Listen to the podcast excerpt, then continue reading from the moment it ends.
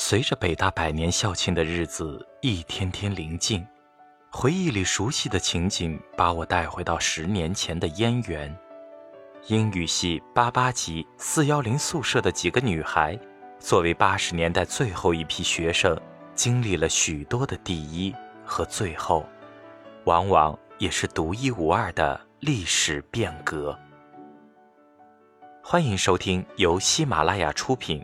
哲明为您朗读的《北大往事：最后的八十年代》，作者彭荣。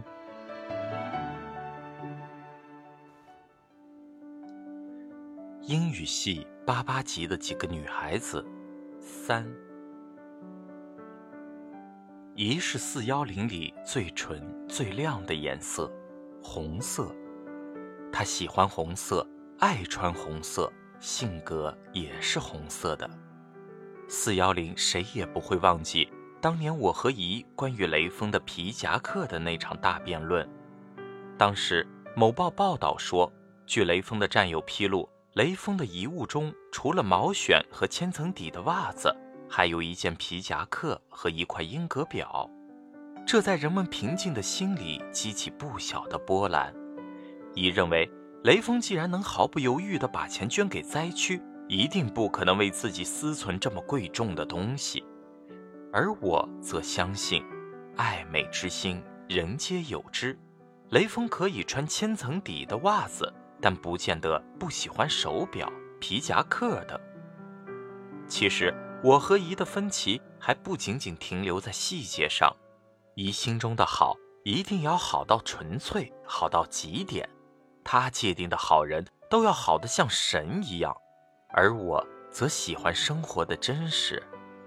我宁可相信雷锋是人而不是神，否则学习雷锋就会变成一句空谈，因为我们永远不可能像神一样。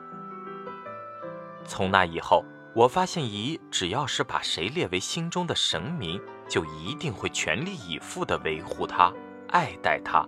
绝不容许别人有半点不敬。大二开学以后，校方在宿舍区安了高音喇叭，每天早上七点准时播放新闻。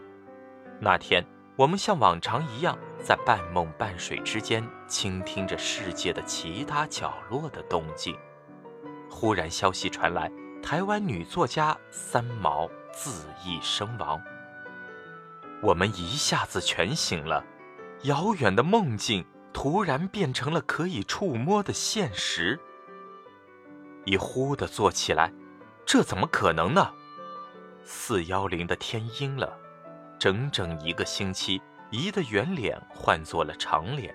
三毛用自己的方式找到了安宁，却没有为他身后的世界带来和平。对于他的死，一时间众说纷纭，褒贬不一。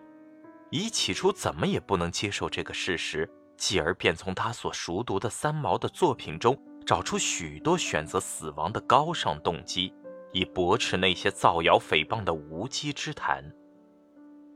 那个星期，乙的心情一定比他的表情更苦。尽管我依旧不能苟同乙的见地，却被他的忠信所打动。在四幺零，我和姨的争论是经常的。有时，一个站在地上昂首力争，一个站在上铺低头反驳，气势犹如水火不容。我们争论的那样投入，那样的开诚布公，这在我们毕业以后的生活中是很少见的。以后流行的是无影拳，往往你还不知道对手是谁的时候，可能已经倒在了血泊中。